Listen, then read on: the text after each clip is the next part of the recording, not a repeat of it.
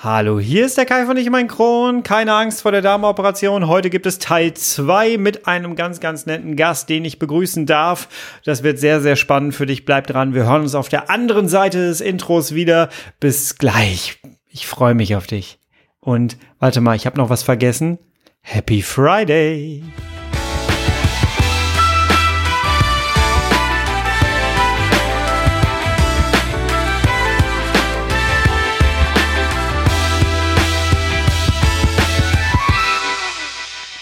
Herzlich willkommen zu einer weiteren Ausgabe von Ich um ein Kron, dein Kronpott. Hi, Tag. Ich hoffe, es geht dir gut. Ich hoffe, du bist schubfrei. Ich hoffe, du bist schmerzfrei. Und ich hoffe, du bist gut in den Tag gestartet. Wir li äh, liegen wieder kurz vorm Wochenende. Jawohl, jawohl, jawohl. Ähm, in der letzten Woche habe ich sehr viele Rückmeldungen bekommen auf den Livestream mit Peter MB. Ähm, das Thema Darmoperation beschäftigt euch da draußen sehr. Wenn du das noch nicht gehört hast, hör dir die letzte Folge auf jeden Fall nochmal an. Mir war aber wichtig, das Ganze nicht nur mit einem Arzt zu besprechen, sprechen und dann wart ihr natürlich auch mit dabei. Ähm, ich wollte euch da draußen noch ein bisschen mehr Raum geben und deswegen war mir wichtig, dass, dass wir noch mal einen zweiten Teil machen. Und da habe ich mir einen Gast ausgesucht für diesen zweiten Teil, der da super oder die da super drauf passt. Äh, denn ich darf als Zuschauer schon die ganze Zeit ihre gesamte Geschichte mitverfolgen und ich habe sie angeschrieben und habe gesagt, hör mal, das passt so gut, lass uns gemeinsam aufnehmen. Und sie hat sofort Ja gesagt. Ich bin sehr, sehr dankbar dafür. Und das haben wir gemacht und dieses Gespräch möchte ich dir jetzt mit auf den Weg geben. Hol dir ein Getränk deiner Wahl, fahr eine Runde länger um den Block. Dieses Gespräch wird sehr inspirierend für dich sein, denn es zeigt einfach auch nochmal, was wir schon im ersten Teil besprochen haben mit Peter. Eine Darmoperation muss nicht immer etwas Negatives sein, sondern es kann dir auch oder sie kann dir auch ein Stück Lebensqualität wieder zurückgeben. Und davon erfährst du jetzt im Gespräch ganz, ganz viel. Ich wünsche dir sehr viel Spaß dabei. Tough times never last but tough people too. Hallo Lisa, schön, dass du die Einladung angenommen hast. Hi, ich hoffe, Hallo. es geht dir gut. Ja, wir haben es geschafft. Lisa, magst du bitte einmal kurz erzählen, wer du eigentlich bist? Ja, klar. Also, ähm, ich heiße Lisa, ich bin 28 Jahre alt und komme aus Magdeburg. Und ich habe Morbus Crohn. Ja, herzlich willkommen im Club. Nein. Wir kennen uns ja schon ziemlich lange durch, äh, durch Instagram und äh, du bist quasi ähm, schon eigentlich seitdem ich mit meinem Podcast angefangen habe, bist du irgendwie so in meinem Sichtfeld gewesen. Mm, Das müsste so im Juni letzten Jahres gewesen sein. Ja, so, ja, ja, ja, so ungefähr. Genau, da hatte ich meine ne? Diagnose ganz frisch und ähm, habe so ein bisschen rumgeguckt auf Instagram und habe dich gefunden. Und ich habe so ein bisschen deinen Werdegang gesehen und äh, deswegen ähm, passte das jetzt ganz gut zu dem Thema keine Angst vor Darmoperationen. Jetzt erzähl erstmal deine Krankengeschichte. Du hast Morbus Crohn. Wie ähm, war dein Verlauf bislang und was hat sich so ereignet in deinem Leben? Mm, Also, es war eigentlich bei mir ein bisschen schwierig. Meine Diagnose hat ungefähr ein Jahr gedauert. Ähm, und alles fing an mit einer Blinddarmentzündung im Juni 2019. Okay. Mm, Da hatte ich eine Not-OP, lief auf alles super und wurde auch nach drei Tagen entlassen, das übliche Prozedere. Und ähm, mir ging es dann auch relativ gut danach. Ähm, bis ich dann im September 2019 wieder starke Bauchschmerzen hatte. Und ich dachte, ja, naja, OP ist gerade mal drei Monate her, kann ja immer vielleicht mal noch was zu sein mit den Narben und hier mal da anziehen. Ja, habe mir keine großartigen Gedanken gemacht, ähm, bis es mir dann irgendwann so schlecht ging, dass ich wirklich Kreislaufprobleme hatte und nur noch erbrochen habe und ähm, ich dann in die Notaufnahme gefahren bin. Und man da festgestellt hat, dass ich ähm, einen Abzess habe im Bauch, schon relativ groß. Ähm, ja, wurde dann wieder operiert. Und ähm, dort meinten die Ärzte, es könnte vielleicht ähm, tatsächlich Post-OP sein von, von der Blinddarm-OP. Mm, haben mich dann wieder nach Hause geschickt, nachdem es mir gut ging. Und alles war erstmal prima bis Mai letzten Jahres, genau. Ähm, da hatte ich dann wieder Bauchschmerzen. Mm, bin dann wieder in die Notaufnahme gefahren. Und ähm, da konnte man im Ultraschall wieder einen intraabdominellen Abszess sehen. 8 mal 8 cm groß mittlerweile, also quasi Kindskopf groß, kann man sich das schon vorstellen. Und ähm, zum Glück bin ich zu dem Zeitpunkt, als ich dann wieder dort war, letztes Jahr im Mai, an denselben Chirurgen geraten wie im September 2019. Und der meinte dann zu mir, Lisa, das kann jetzt nicht mehr Post-OP sein. Da ist jetzt was anderes im Argen. Du bist äh, 27 Jahre alt, du hast äh, eine Blutarmut, du hast einen Eisenmangel. Und das alles, was du gerade durchmachst seit einem Jahr, spricht auch ganz doll für eine CED. Mhm. Ja, und dann äh, Magen-Darm-Spiegelung und das dann in der Biopsie natürlich rauskommt, dass es wirklich Morbus Crohn ist. Ja. War eine Erleichterung aber für mich, diese Diagnose, weil ich endlich wusste, woran ich bin und äh, man dann nicht immer so in dieser Schwebe hängt. Woher kommt das jetzt immer wieder? Vor allem äh, äh, Glück gehabt, dass du so einen guten Arzt erwischt hast, ne? Der das ja, vor allem, so dass ich halt wieder wirklich bei demselben Chirurgen gelandet bin, wo ich ja. vorher war, der dann halt so blickig war und gesagt hat, du, nee, irgendwas haut dir nicht hin. Jetzt hörte sich das gerade so an, du hast ein bisschen gefeiert, als du die Diagnose hattest. Ich kenne das Gefühl ja selber. Ja, das ist so, also weil du fragst dich ja immer wieder, wo kommt das her? Und äh, es kann doch nicht sein, dass das jetzt wieder ist. Und ähm, das ist halt einfach nur, also wenn du die Ursache nicht kennst, ist das halt schon belastend. Und als ich diesen Anruf bekommen habe mit der Diagnose, dachte ich nur so, ja, also endlich hat man was in der Hand, was halt behandelt werden kann, dass ich nicht da ständig alle halbe Jahr gefühlt im Krankenhaus liege mit irgendeinem Abzess im Bauch. Hm. Ähm, das heißt, beim Abszess hast du wahrscheinlich jedes Mal eine Bauchspülung auch bekommen, ne? Ja, also der, der, der erste Abszess, der wurde ähm, kommt, also wurde rausoperiert. Mhm. Und beim zweiten Abszess haben sie mir ähm, eine Drainage nur gelegt im CT. War jetzt nicht so angenehm. Also war bis jetzt das Schlimmste, was ich gemacht habe oder was ich machen musste. Ähm, und haben den dann halt trainiert, ja. ja. Und dann ist das halt vor alleine verheilt. Dachten okay. wir zumindest. Ja. Bis sich dann diese Fistel vom Dünndarm zur Drainagestelle gebildet hat. Dann hattest du deine Diagnose und wie ging es dann weiter? Hast du Medikamente bekommen? Mm, also da hing ich leider eine ganze Weile in der Luft, weil mich da ähm, der Gastro, an den ich verwiesen wurde, ein bisschen in der Luft hat hängen lassen und ähm, ich da einfach keinen Termin bekommen habe, obwohl eigentlich alles abgestimmt war zwischen meinem Chirurgen und dem Gastro. Mhm. Und ähm, ja, da hing ich dann tatsächlich bis September in der Luft. Drei Monate lang war ich ohne Medikamente, ohne Behandlung. Ja, also bei uns gibt es auch leider nicht so viele Gastroenterologen. Das ist das Problem. Ja, das ist wirklich und dann auch noch jemand, an jemanden zu geraten, äh, bei dem man sich gut aufgehoben fühlt und äh, der auch äh, die Zeit hat, sich mit einem auseinanderzusetzen und mit dieser Erkrankung und mit der mhm. Therapie. Das ist natürlich nicht so einfach.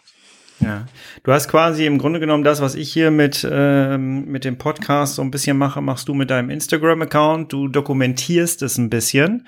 Ähm, und ich habe gesagt, ich habe dir das die ganze Zeit so ein bisschen mitverfolgt. Am Anfang äh, habe ich dich schon wahrgenommen, dass du da so ein bisschen ähm, ja schon sichtlich gezeichnet warst, auch durch das, was äh, ja alles so auf dich eingeprasselt ist. Ähm, gar kein Vergleich mehr zu heute, und da reden wir ja gleich noch drüber. Ähm, du hast mal im chronischen Frühstück erzählt, dass du ähm, dann aber schon, äh, war es Stellara oder nee, was, das waren Biologika, ne, die du bekommen hm, hast? Ich bekomme im Fliximab, ja. Hm, also Remicado quasi. Wie hast du es vertragen? Super. Also ich krieg sie immer noch alle sechs Wochen. Okay. Es läuft super. Also ich habe schon nach der zweiten Gabe ungefähr gemerkt, dass es auf jeden Fall besser geworden ist. Mhm. Mm, ja, also das machen wir auch weiterhin auf jeden Fall. Okay, okay. Ähm, bei der Ernährung, wie funktioniert das jetzt bei äh, oder funktionierte das vor der Operation bei dir? War da, gab es da Probleme? Also es war eigentlich äh, eine reine Katastrophe. Beschreiben. Nach allem, was ich gegessen hatte, habe ich Bauchschmerzen gehabt. Ich hatte einen totalen Blähbauch. Also ich musste mir das wirklich immer gut überlegen, wann isst du was. Mhm. Mm, auf der Arbeit habe ich so groß vermieden, wirklich zu essen, damit ich meinen Arbeitstag durchhalte. Mhm. Ähm, so Sachen wie Weintrauben, Vollkornbrot, also alles so mit Körnern, ging überhaupt nicht. Äh, Paprika ganz schlimm. Okay. Mais auch ganz schlimm. Ja, also das war, das war wirklich nicht schön. Okay. Also Essen hat auch überhaupt nichts mehr mit Genuss zu tun. Es war Essen gehen war ein Drama. Kamst du denn durch den Tag? Du hast gesagt, damit du durch den Tag kamst, wahrscheinlich ohne Schmerzen durch den Tag kommst. genau, also damit ich wirklich, äh, nicht, dann nicht mit einem mega Blähbauch im Büro sitze hm. äh, und mich da vor Schmerzen krümme, ja. ähm, habe ich dann wirklich mein Mittagessen oder meine Mittagspause auf der Arbeit ausfallen lassen, um durchzuhalten. Wie hast du das mit den Nährstoffen hinbekommen? Ja, also das, das war auch alles im Keller. Also da, ja, Blutwerte, Labor, totaler Reinfall, jedes Mal. Mhm. Aber man muss ja irgendwie, also ich bin halt so ein Typ, ja, ich würde nie sagen, ich komme nicht zur Arbeit, weil ich Bauchschmerzen habe. Ja. Mm, und deswegen ähm, habe ich mich dann irgendwie so ein bisschen durch den Tag geschummelt. Okay. Ja, das kenne ich sehr gut. das kenne ich sehr gut. Ich glaube, das kennt aber jeder CED-Patient sehr gut. Man versucht irgendwie äh, die eigenen Ansprüche hinzubekommen, die viel zu hoch sind, die nicht mehr genau. zur Krankheit passen. Ähm, und dann versucht man das irgendwie hinzukriegen und dann muss man tricksen. Tricks genau. haben wir, glaube ich, alle. Das Blöde ist ja, also das heißt das Blöde, meine Chefs oder mein Arbeitgeber hat ja, weiß ja, kennt meinen Background und ähm, hat sich aber mit zusammen auf dieses Risiko eingelassen, ähm, mich einzustellen im letzten Jahr. Ähm, und da wurde immer gesagt, pass auf, wenn du heute einen schlechten Tag hast, dann sag das bitte, dann, ähm, ja, dann gehst du halt mal eher oder äh, kriegst du halt nicht so anspruchsvolle Aufgaben, wo du halt das mal so kurz nebenbei wegarbeiten kannst. Mhm. Aber es ist halt mein eigener Anspruch an mich selber. Ich habe einen kleinen Hang zum Perfektionismus und äh, ja. Ja, das ist immer ein bisschen schwierig. Aber es ist cool, dass du das so offen angesprochen hast. Und das macht es auch, glaube ich, einfach leichter, wenn es dir dann wirklich mal nicht gut geht, äh, dann auch mal wirklich zu sagen, hier, so, ich brauche jetzt mal für mich. Ja, auf jeden Fall. Vor allem finde ich, dass ja auch gerade die Kommunikation über diese Erkrankung, gerade mit dem Arbeitgeber, ja auch das gegenseitige Vertrauen unheimlich stärkt. Mhm. Also, du weißt, also dein Arbeitgeber weiß, dass du in dem Moment da nicht äh, Schauspielerst, wenn du sagst, mir geht es einfach mal ja. schlecht oder ich hänge heute mal ein bisschen wie ein Schluck Wasser in der Kurve. Mhm. Ja, also. Wenn die Fronten gleich geklärt sind, ist es genau. am angenehmsten einfach. Ne? Genau. So, jetzt hast du dich da mit deinem Essen auch irgendwie durchge durchgemogelt, hattest immer wieder Probleme. Das hast du auch auf Instagram immer wieder kommuniziert, dass das echt äh, eine Qual ist. Und das hat man dir angesehen, auch in den Stories teilweise. Irgendwann kam aber dann der Punkt, und da wurde ich dann selber hellhörig als Zuschauer, ähm, wo du gesagt hast, so, jetzt wird Nägel mit Köpfen gemacht, jetzt äh, machen wir eine OP. Wie kam es dazu? Das heißt, irgendwas wurde ja wahrscheinlich gefunden. Erzähl mal. Also ich hatte ja ähm, bis, wie gesagt, im September keine behandelnde Gastro und bin dann durch meine ambulante Gastro, ähm, die hat mich überwiesen ins Krankenhaus mhm. zu einer bekannten Ärztin von ihr. Also die beiden waren mal ehemalige Kollegen. Und ähm, bin ich bei einer wirklich super, super tollen Ärztin gelandet ähm, die mich unter ihre Fittiche genommen hat. Und ähm, ja, da haben wir erstmal nochmal eine Magen- und Darmspiegelung veranlasst. Ähm, nochmal alle Werte gecheckt, also Blut, Kalbrot, das normale Prozedere. Mhm. Und ähm, in der Spiegelung ähm, konnte man dann sehen, dass ich quasi schon eine sehr, sehr starke Stenose habe. Also es, es war schon Durchlässigkeit, glaube ich, nur noch 4% oder sowas. Also es war schon äh, echt, also quasi schon fast ein Darmverschluss, ja. Und ähm, dann fingen wir an mit Azathioprin und ähm, Remicade hm. nach der Spiegelung. Und sie wollte mir noch ungefähr so vier bis fünf Monate Zeit geben, um zu gucken, ob sich das von alleine legt und gibt und ob es ein bisschen besser wird oder nicht. Ähm, ja, es ist, man hat dann im MRT und im Ultraschall gesehen, dass sich das von alleine nicht mehr gegeben hat. Und ähm, ja, dann haben wir beschlossen, dass wir dann doch operieren. Anfangs war ich nicht begeistert, aber ja. Genau, wie fühlte sich das für dich an? Die Folge soll ja hier unter dem Motto sein, keine Angst vor der Darmoperation. Genau, also ähm, als sie mir Angst. diese Neuigkeiten verkündet hat, dass wir mhm. jetzt über eine OP sprechen müssen, saß ich bei ihr und habe nur noch geweint, weil ich dachte, nee, nicht schon wieder. Ich bin seit 2019 ständig im Krankenhaus, werde ständig operiert. Ich möchte jetzt einfach meine Ruhe haben. Ich möchte auch vom Kopf her erstmal wieder zur Ruhe kommen. Mhm. Ähm, das war erstmal ein bisschen wie so ein Schlag ins Gesicht. Ähm, dann habe ich aber den Chirurgen kennengelernt, auch in demselben Krankenhaus. Mm, und ab dem Zeitpunkt war ich total entspannt. Okay, warum? Was also das, ich, das war die erste OP, vor der ich kein Stück aufgeregt war. Okay. Das war total, also ich habe diesem Mann total vertraut, obwohl ich ihn nur zweimal gesehen habe vor dieser OP. Das ist doch spannend, oder? Das ist doch richtig spannend, wie wichtig dieses Das ist manchmal richtig, ist. das ist total komisch. Also schon so dieses, dieses OP-Planungsgespräch, das war schon so, also er hat mir durch seine Erfahrung und er hat seine ganz, ganz ruhige Ausstrahlung, hat mir einfach eine immense Sicherheit gegeben. Das mhm. war total, total toll. ich muss da gerade so ein bisschen dran denken, wie ich äh, in den OP geschoben wurde. Ich hatte ja auch zwei Darmoperationen ähm, und äh, wie ich da reingeschoben wurde und mich irgendwie alle kannten. Das war auch so ein vertrautes Gefühl. wo ich da gedacht habe, ach komm, die kennen dich ja jetzt eh alle, die sprechen dich mit Namen an, teilweise ja. mit Vornamen. Ähm, ja. wenn, wenn der Anästhesist dich schon so gut kennt, dann kann das doch gar nicht schief gehen. Ja, ich, ich habe immer zu ihm gesagt, naja, sie werden schon einen guten Tag haben ja. und alle um sie rum haben einen guten Tag und deswegen kann das gar nicht schief gehen. Ja, und er meinte so, ich dann, also kam mir halt auch so die Komplikation ähm, weil ich immer eine extreme Angst hatte bis zu dieser OP, dass ich irgendwie mit einem Stoma wach werde oder so. Und der mhm. meinte so, nein, und entspann dich und dein Bauch ist zwar eine Wundertüte, wenn ich da reingucke, aber da muss man sich halt die Zeit nehmen und das erstmal ganz, ganz in Ruhe auseinanderklamüsern. Ob du dann nur drei oder vier Stunden liegst, hat er zu mir gesagt, ja, da haben sie recht. du, hättest also, aber, du hättest aber Angst vor einem Stoma gehabt? Das höre ich nämlich auch sehr oft. Ähm, also, ja, was, also was heißt Angst? Bei den ersten drei OPs hatte ich davor extrem Angst. Das war auch immer die erste Frage nach dem Aufwachen, wenn ich da im Aufwachraum lag und dass die Schwestern um mich rumstanden. Das war das erste, was ich gefragt habe, habe ich einen Stoma? Mhm. Ähm, aber jetzt irgendwie gar nicht mehr so. Also ich bin jetzt der Meinung, lieber ein, Zettel, ein Beutel am Bauch als ein Zettel am C. Ja. ja. Und ähm, von daher, also mittlerweile bin ich da entspannter geworden irgendwie. Hm, das ist, äh, ja, ja, ich höre das sehr oft, dass Leute sagen, nee, auf gar keinen Fall, auf gar keinen Fall. Ich habe ein mhm. Leben damit so hinter mir und äh, das war einfach so toll. Ähm, natürlich, irgendwann ist es auch schön, wenn es wieder zurückverlegt wird, in meinem Fall, aber ähm, ja, es ist nicht, nicht wirklich was super Schlimmes. Ne?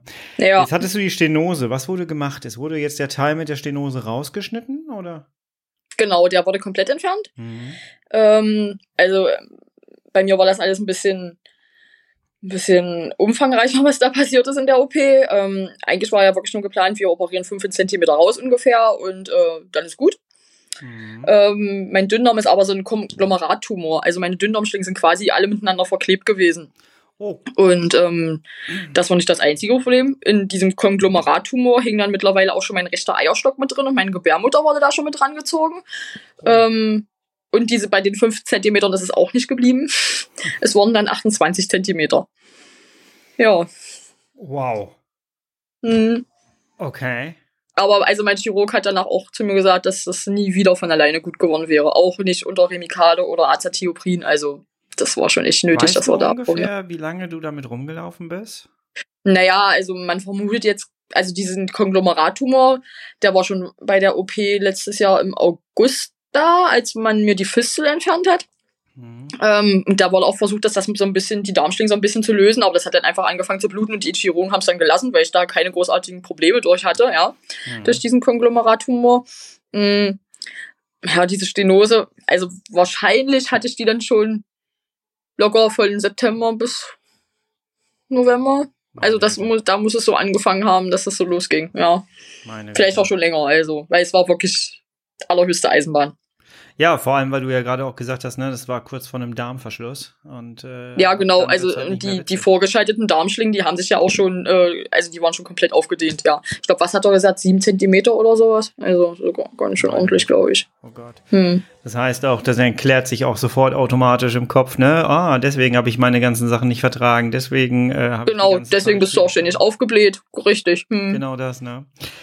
Danach kam dann ein Kapitel, an das ich mich sehr, sehr gerne erinnere. Und ich weiß, dass ich dir am Anfang ganz oft Nachrichten geschrieben habe auf Instagram, weil dann kam das Leben Lisa 2.0. Oh, und es ja. war einfach, es war so herrlich anzusehen. Es war einfach, ich hatte das Gefühl, äh, du bist irgendwie neu aufgeweckt worden mhm. und das war so herrlich zu sehen. Das habe ich dir immer geschrieben. Jetzt erzähl, was war? Du bist aufgewacht, dann hast du die ganzen Sachen bekommen. Wie war es danach erstmal? Hat irgendwas wehgetan? Das fragen ja die meisten Leute. Mm, also ich, ähm, als ich auf Intensivstation wach geworden bin, ähm, war mir eigentlich vorrangig nur kalt. Das war meine einzige, einzige Sorge an diesem Tag. Wusstest du, dass du auf der Intensivstation aufwachen ja. wirst? Okay, das, das wurde dir vorher gesagt. Hattest du genau, Angst Genau, ja, das wusste ich und das, ich wusste auch, dass ich da so drei bis vier Tage verbringen werde. Hattest du Angst davor? Das wusste ich. Ähm, ja, also der erste Tag war einfach, den habe ich eigentlich verschlafen. okay, okay. Ähm, und wie gesagt, also meine erste, meine größte Sorge war, dass mir einfach nur kalt war. Ich habe dann aber so eine super tolle Decke bekommen mit so einem Lüfter, der mir die ganze Zeit warme Luft in die Decke reingepustet hat. Das war total toll. ja, auf der Intensivstation und, haben sie ähm, echt Sachen, die echt toll sind. Das ja, ist, total. Ja, ja. Also das war super. Ich sind toll da. Mit integrierter Zahnpasta. das war sehr merkwürdig, ja. Also, also, diese Decke, das war einfach nur Gold. Die war wirklich klasse. Herrlich. Ja, und dann? Ja, also wie gesagt, der erste Tag war total, da kann ich jetzt gar nicht viel zu sagen. Ich weiß, dass ich irgendwie nachmittags nochmal ein Fernsehanime gemacht habe, mich einfach nur habe berieseln lassen, aber mhm. ähm, ich habe Dipidolor bekommen, das ist ja ein Morphinersatz, glaube ich. Äh, das hat äh, ganz gut reingehauen bei mir. Also Schmerzen hatte ich eigentlich gar keine, also das äh, hat auf jeden Fall seinen Job gemacht. Okay. ähm, das habe ich auch noch am zweiten Tag bekommen und am dritten Tag wurde mir das dann so langsam weggenommen. Da habe ich dann erstmal gemerkt, eigentlich wie tüdelig einen das so ein bisschen macht, ja. Oh, ja. Aber das war, war ein gutes gutes Zeug. genau. Ähm, ab dem zweiten Tag habe ich dann ähm, sogar schon Physiotherapie bekommen. Mhm. Äh, einmal vormittags, einmal nachmittags. Vormittags im Bett haben wir langsam gestartet und nachmittags durfte ich dann das erste Mal aufstehen. Wow. Genau, und dann sind wir da über den Flur auf der ITS gewandert. Total toll. Also wenn man erstmal so, wenn du merkst, du kannst jetzt wieder aufstehen und du wirst langsam mobilisiert und die möchten das auch, dass du wieder in die Gänge kommst, das ist total, Mhm. total toll, ja. Genau. Und ich war so motiviert, dass mir eigentlich dieser kleine Spaziergang über die ITS gar nicht gereicht hat nachmittags. Ja, cool. Das war so. Also, aber also die, das Personal auf der Station erstmal total super, wirklich, alle, alle ganz lieb, alle, alle sehr bemüht. Mhm. Ähm, am zweiten Tag durfte ich, glaube ich, auch schon Knäckebrot knabbern. Okay. Ich sag dir so, Knäckebrot ist echt äh, so ein Festmahl nach so einer OP. Ja, ja. Man kann Einfach nur so ein kleines Filinchen, so, weißt du? Toll. Ja, also da ging es echt steil bergauf auf ITS. Mhm. Und ich, warte, ich wurde mittwochs operiert und samstags wurde ich schon wieder auf Normalstation vorliegt. Also ich wurde da relativ schnell wieder rausgeschmissen. Die wussten nicht mal, was sie mit mir da unten noch sollen. Okay, Und dann ging es wieder hoch auf Normalstation, genau. schön. Da war Okay. Chefarztvisite und dann konnte ich da verhandeln. Meine Blutwerte waren dann soweit auch okay. Wie war das bei, mir, bei dir mit dem ersten Stuhlgang? War das okay oder hattest du Schmerzen? Nee, das war tatsächlich auch okay und ich muss sagen, also ich habe da die ganze Zeit sehnsüchtig drauf gewartet, weil immer gesagt wurde, wenn du deinen ersten Stuhl hast, dann darfst du hoch auf Normalstation. Und ich dachte mir so, wann kommt das denn endlich? Wann passiert es denn? Drei Tage. Ja, drei Tage, tatsächlich genau drei Tage, ja. Das ist tatsächlich etwas, das hatte ich nach der, nach der ähm, Darmrückverlegung auch. Ähm, das, äh, das muss man tatsächlich wissen, weil viele Leute da echt Angst haben, oh, jetzt passiert ja gar nichts und so. Aber es dauert Das dachte ich auch. Ich Tage. immer zum Psychologen, wie lange dauert das denn? Ist das normal? Muss ich mir Sorgen machen? Er immer so, nee, solange wie sie keine Bauchschmerzen haben, ist alles in ja, Ordnung. ja, ja, genau, genau, genau. Der muss ja erstmal gefüllt werden, der Darm. Der ist ja leer. Ja, ne? darum. Und ich meine, wenn man bloß zwei Felinchen knabbert am Tag, was soll da passieren, ja? Genau, das dauert. Das Aber man dauert. wartet da halt so drauf, weil du möchtest ja dann auch wieder auf die Normalstation, du möchtest wieder deine eigenen Klamotten tragen und nicht die ganze Zeit da in deinem OP-Hemd liegen und du möchtest alle deine Zugänge irgendwann mal loswerden und deine Katheter und deine Drainagen, die alle in dir stecken. Ja. Drainagen ziehen war übrigens das, was am, am unangenehmsten ist. Das kannst du nicht schön reden. finde Nee, ich. also es, es tut zwar nicht weh, aber Nee. dieses, dieses Gefühl, wenn dieser, nee, ja, ich Ja, weiß, ja, wir reden nicht drüber, aber da müsst ihr Mhm. euch eigentlich keine Angst drüber machen, wenn ihr uns jetzt zuhört hier, aber es ist, Nee. nicht, es ist nicht angenehm. Ist- Lasst euch ein Schmerzmittel geben, wo, wo man es vergisst hinterher. Das ist Hast du dir ein Schmerzmittel geben lassen? ich hab, ich war irgendwann, ähm, ja, nach dem, was ich alles hinter mir hatte, ähm, war ich irgendwann so genervt, dass ich das nicht mehr ertragen Mhm. habe. Und dann habe ich darum gebeten, dass man mir irgendwas gibt. Und dann haben die mir so ein, ich habe vergessen, wie das Zeug heißt. Äh, das ist dieses Teil, wo du hinterher nicht mehr weißt, was du hattest. Und das war sehr interessant, weil du hast das Gefühl, so du hast alles mitbekommen. Äh, und am Mhm. Ende denkst du dir, warum hängt denn jetzt die Hose so? Und, äh, und du hast dann einfach vergessen, was da passiert ist. Dein Kopf hat's irgendwie verdrängt. Keine Ahnung. Es ist ein sehr merkwürdiges Gefühl, aber du hattest keine Schmerzen. Das ist super. Nee, also, nee, also Schmerzen hatte ich beim Drainageziehen tatsächlich noch nie. Ähm, und da gibt's ja auch diesen Trick mit von wegen, du atmest jetzt tief ein Genau. und dann ziehst raus. Ja. Mm, aber also, ich glaube, bei mir ist es mehr so dieses Kopfkino, dass ich weiß, da ist gerade jemand im Gange an mir. Und das war auch, also mir, als ich mir in der ZVK gezogen wurde, war das genauso. Da hatte ich auch Mhm. panische Angst vor. Aber Ja, irgendwann wird man dann aber auch so, dass man dann einfach die Hände hinhält und sagt, hier, Stich rein, mach. ihr macht, genau. da, da, macht wieder, was ihr wollt. da, hält, da härtet man tatsächlich ein bisschen ab, ja. Ähm, Ja, man wird da auch, man wird da in vielen Sachen auch viel, viel entspannter.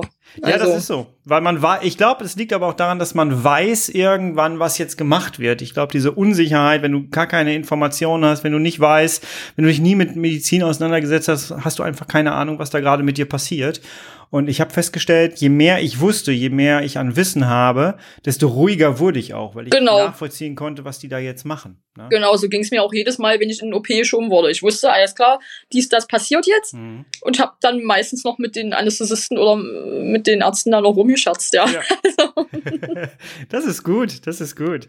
So, jetzt hattest du deinen ersten Stuhlgang, das heißt, du hattest keine Schmerzen, kein Blut, gar nichts. Nee, Wie mm, lief das es lief dann alles für dich wie weiter? im Bilderbuch. Ja, sehr schön. Wie lief es dann für dich weiter? Also es ging dann ja für mich zurück auf die Normalstation. Hm?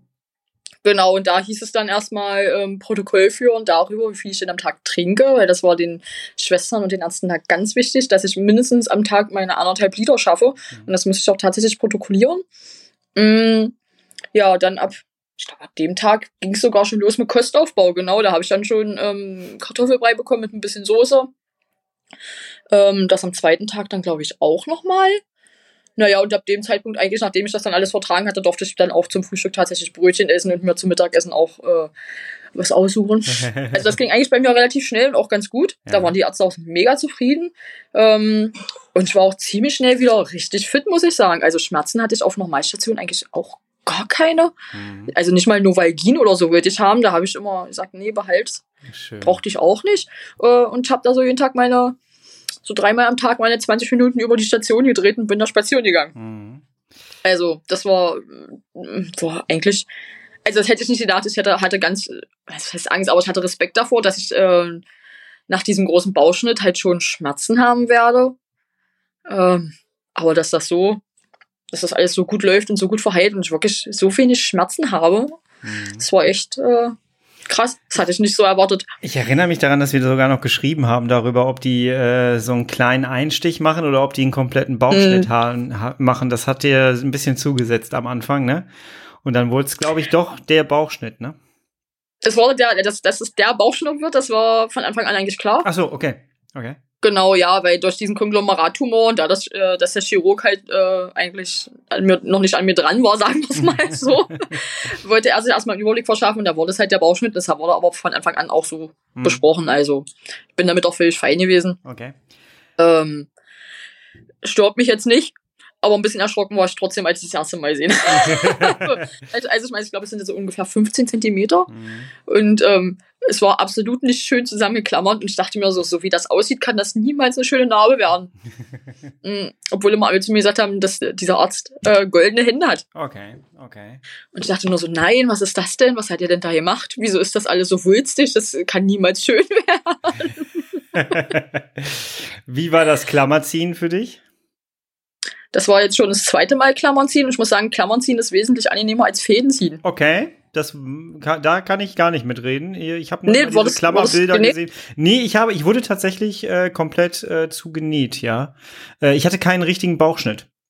Ähm, selbst die, äh, selbst die äh, Stoma-Narbe ist bei mir genäht worden. Ich musste dann dieses äh, Fäden ziehen, wurde über vier Wochen, ich glaube vier oder fünf Wochen gezogen. Also, Mm. ähm, also jede Woche, jede Woche glaube ich war das, jede Woche ein Teil, damit das nicht alles komplett wieder aufgeht. Hm. Ähm, Also Fäden ziehen fand ich immer sehr unangenehm. Ja, das war, war nach der Blinddarm-OP. ja, vor allem wenn keine Nerven darunter sind, ist das ein bisschen merkwürdig. Ja, es war nicht ganz. Also ich fand es nicht so toll. Und ähm, bei mir waren bei der vorletzten OP sogar die ganz kleinen Einschnitte, sogar die wurden geklammert mit zwei Klammern. also, mh, ja, aber Klammern ziehen ist wirklich angenehmer als, ähm, als Fäden ziehen, finde ich. Und ähm, die Narbe wird kurioserweise auch viel zarter als beim Nähen. Mhm. Also, sieht zwar am Anfang immer nicht so aus, wenn man die Klammern da so sieht und diese Wulst, die man da ganz oft hat, wo die Haut so zusammengezogen wird. Aber die, meine Narben, die geklammert worden sind, alle schöner als die genähten. hast du eine, hast du eine Narbenpflege gemacht danach? Ich habe, ähm, ich creme meine Narben, das mache ich auch heute immer noch, Ah, okay. mit äh, Kelofibrase ein. Was ist das? Das hat mir mal eine Freundin empfohlen, die einen Kaiserschnitt hatte. okay. Ähm, und ähm, damit macht man das, äh, macht man, hält man die Narbe so ein bisschen elastisch. Ja. Ich meine, bei so einem Bauschnitt ist das ja auch nicht, nicht ohne, ja, Ja. wenn das alles so ein bisschen so verhärtet ist und so, mh, sollte man doch ein bisschen pflegen, finde ich. Geht mir jetzt nicht grundsätzlich um die Optik, sondern einfach wirklich nur darum, dass das, halt- dass das Narbengewebe halt einfach elastisch ist, um einen Narbenbruch halt einfach auch vorzubeugen. Ich habe kein, also mein Chirurg hat auch zu mir gesagt, du, also äh, pass bitte ein bisschen auf. Ja, ich habe keine Lust, dass du hier bald wieder da sitzt mit einem Narbenbruch bei mir und ich dich wieder zusammenflicken muss. also, da bin ich ein bisschen, wie gesagt, es hat überhaupt keine optischen Aspekte oder so, es ist wirklich einfach nur diese reine, Hm. dieses, diese reine Gewebepflege. Ja, ja. Ja, das, das massiere ich einmal am Tag ein. Manchmal vergesse ich es auch. Naja. ja, solange es keine, keine Probleme damit gibt, geht's ja. Ich glaube, dass äh, tatsächlich diese Narbenpflege ganz gut dabei hilft, dass man hinterher keine Schwierigkeiten hat mit Jucken und Brennen und äh, also ich merke meine Genau. Sturmnarbe zum Beispiel gar nicht. Selbst wenn das Wetter umschlägt, ähm, merke Da muss ich sagen, da habe ich bis jetzt auch richtig Glück. Also ich merke das auch nicht. Aber das haben ja viele, dass Das die dann so ein viele. Stechen oder so in der Narbe haben beim Wetterumschwung. Das habe ich zum Glück gar Ja, nicht. das habe ich tatsächlich an meinen ganzen Abszessnarben. Äh, da habe ich das tatsächlich, aber äh, Hm. die Bauchnarbe, toi toi toi, nicht. Nee. nee, dafür wachsen äh, pro Monat immer ein paar Nervenenden da rein irgendwie. Keine Mm. Ahnung, das ist ein bisschen merkwürdig. ähm, wie ist das denn bei dir jetzt mit Durchfall? Hast du, hattest du danach Durchfallprobleme? Da haben ja auch oft Leute Angst vor, dass sie dann noch mehr Durchfall kriegen, als sie eh schon hatten. Nee, tatsächlich gar nicht. Also Okay. ich habe seitdem keinen Durchfall mehr, ich habe keine Bauchschmerzen mehr, Mhm. ich habe keinen Blähbauch mehr. Das ist total verrückt. Also ich wusste schon, dass mir die OP was bringen wird und dass es auch besser wird. Aber ich konnte mir nicht vorstellen, dass es quasi so gut wird, wie es jetzt ist. Das ist. Also ich dachte, ja, vielleicht hast du dann nicht einfach kein, keine Bauchschmerzen mehr nach dem Essen oder so, oder hast keinen Durchfall mehr, dass halt eins von diesen Symptomen oder diesen Beschwerden wegfällt. Aber dass das so alles nicht mehr da ist, das ist schon total verrückt. Lass uns mal so eine, lass uns mal so eine Skala-Abfrage machen, die ich gerne in meinen Coachings immer mache. Und zwar ähm, äh, Lebens, Lebenswohlbefinden. Ähm, Skala 0 bis 10. 10 ist total super. Vor der Operation. Drei bis vier, Nach, also der, schon echt. nach der Operation. Kann man da auch elf sagen? Sagt alles, oder? Sagt alles. Also es ist, es ist mega. Also ich muss auch sagen, ich genieße das gerade ganz dolle, dass ich einfach gerade auch nur mal Lisa bin. Mhm. Also weißt du, wie ich das meine? Ja. Also ich muss mir gerade mal keine Gedanken machen, wenn ich essen gehe. Kannst du das jetzt essen? Ist da jetzt irgendwas drin, was du nicht verträgst? Ähm, gehst du jetzt wirklich äh, raus und äh, gehst spazieren? Geh, fährst jetzt wirklich zu einem Konzert? Triffst du dich jetzt wirklich mit Freunden? Nimmst du, nimmst du jetzt wirklich dies oder das oder jenes, obwohl du keine Toilette in der Nähe hast? Das ist gerade total... Äh, oder verabredest du dich jetzt wirklich, ohne dass du absagen musst, äh, zehn Minuten vorher, weil du jetzt Bauchschmerzen hast? So, das ist gerade, also ich bin gerade einfach wirklich nur Lisa und das ist total toll. Und das war ich die letzten zwei Jahre nicht, weil du hast ja immer im Hinterkopf, dass wieder irgendwas sein könnte. Du isst irgendwas, dann hast du wieder Bauchschmerzen, dann musst du das Treffen absagen oder musst das Treffen abbrechen. Ja, also das ist, das ist gerade, also ich bin gerade tatsächlich wieder die Lisa, die ich war bevor, vor der Blinddarm-OP. Also irgendwann mal vor Juni 2019. Ja. Das ist genau das, was ich, was ich halt miterlebt habe und das war einfach so schön. Wir werden am Ende noch mal, also ihr findet den Instagram-Kanal unter dieser Folge hier verlinkt, geht da gerne mal drauf, guckt euch das Ganze an. Du hast ja alles online gelassen, das heißt, man kann sich den Verlauf auch tatsächlich Genau. angucken, außerhalb den Sto der Stories. ähm, und das kann ich euch nur mal ans Herz legen. Macht das einfach mal, dann seht ihr nämlich auch so ein bisschen, ähm, ja, so diese Verbesserung auf jeden Fall. ähm, wie ist das ähm, mit deinem Morbus Crohn jetzt? Wird der weiter behandelt? Ähm, also wir machen auf jeden Fall mit Remicade weiter. Okay. Das kriege ich immer noch alle sechs Wochen. Und ähm, also ich habe ja angefangen mit 150 Milligramm Azathioprin. Das haben wir jetzt nach der OP langsam gesenkt auf 75 Milligramm. Ziel ist natürlich, das Azathioprin loszuwerden. Mhm. Ähm, wir wollen im Frühherbst noch mal eine Spiegelung machen und je nachdem, wie es da dann aussieht, werde ich das dann jetzt wohl los, hoffentlich. Wunderbar. Hast du ein persönliches Ziel für dich? Azathioprin loswerden.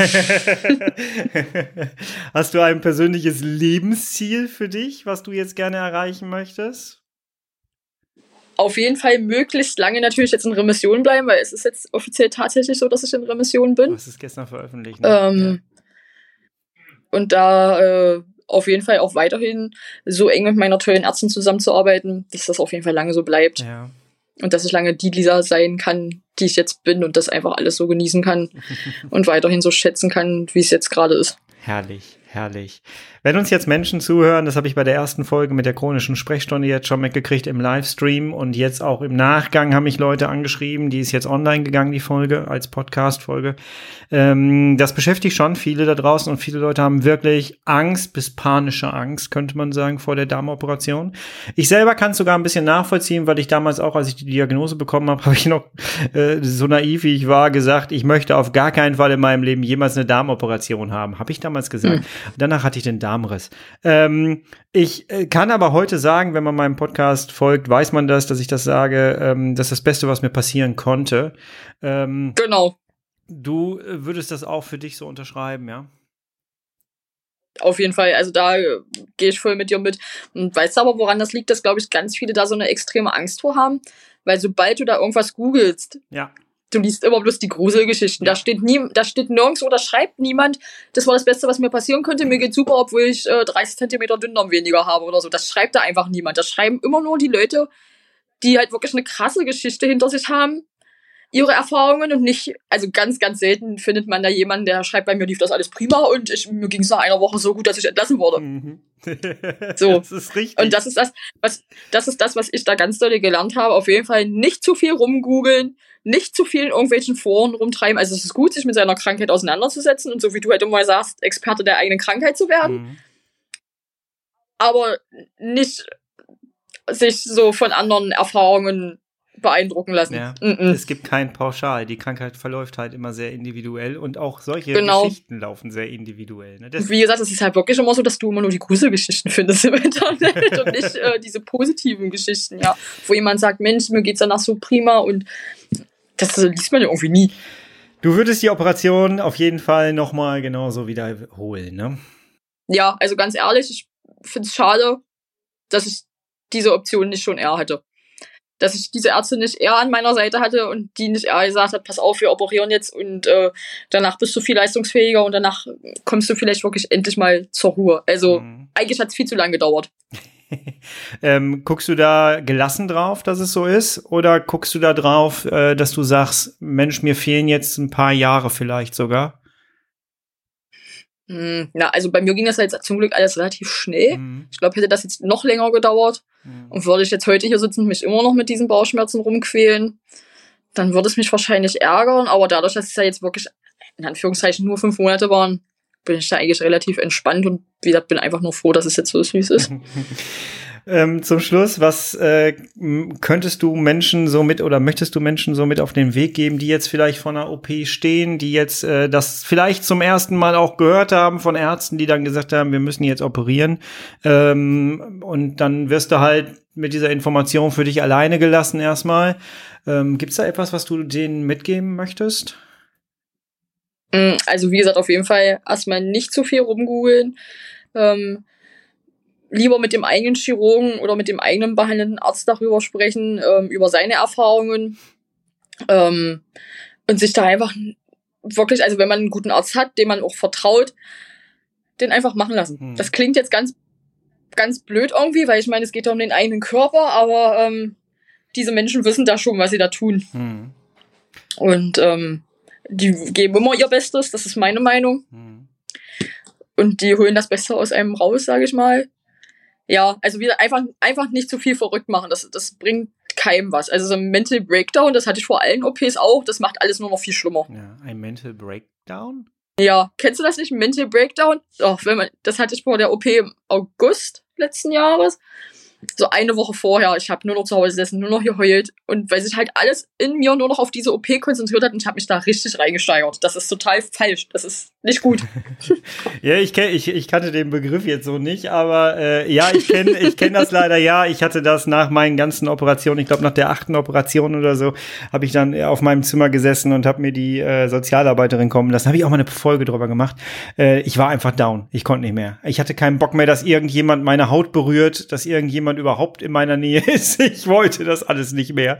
Äh, ja, ja, das ist, äh, das ist hart, ja. Deswegen. Ähm, Ich hatte das irgendwann, also das klingt total banal, aber ich hatte das irgendwann, wenn ich wusste, okay, meine Flexüle ist jetzt wieder dicht und irgendjemand muss jetzt kommen und mir wieder eine neue Flexüle legen. Und das war für mich dann irgendwann so, ich wollte das einfach irgendwann nicht mehr. Ich wusste, jetzt tut's wieder weh und jetzt findet wieder ein, jemand irgendeine Vene nicht und dann muss das nochmal gestochen werden und in zwei Tagen ist die sowieso wieder hinüber. Ich wollte das irgendwann nicht mehr, dass mir, dass mich auch nur irgendjemand anfasst, mir Blut abnimmt, mir Flexüle legt oder was auch immer.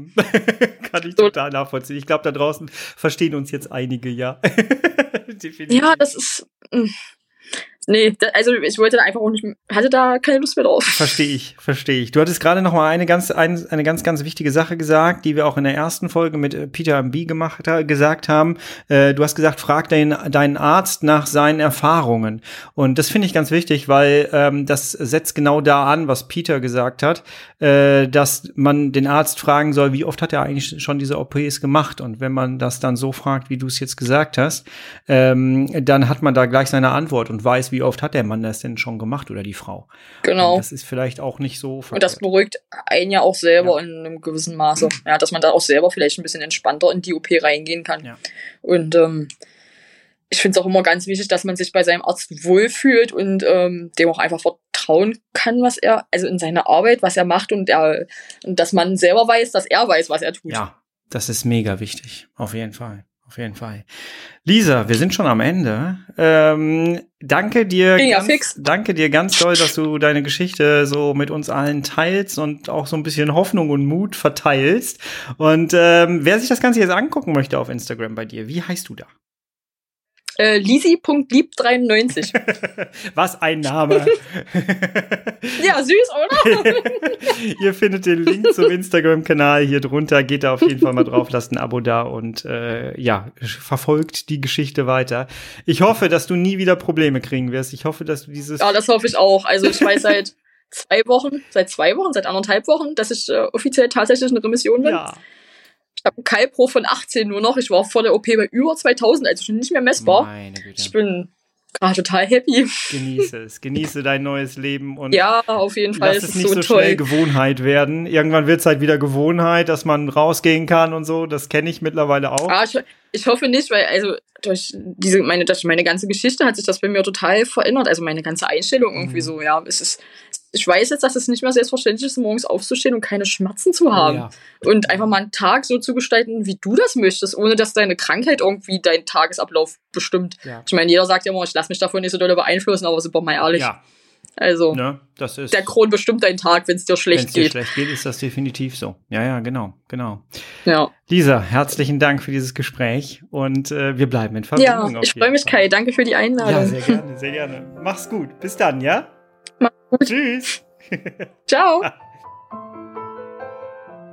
Lisa, herzlichen Dank für dieses wunderbare Gespräch und ich bin gespannt, äh, wie deine Geschichte weitergeht. Ich verfolge sie auf Instagram auf jeden Fall weiterhin und vielleicht finden wir noch mal einen Anknüpfungspunkt zu einem weiteren Gespräch, denn mir hat es wirklich richtig viel Spaß gemacht. Jawohl.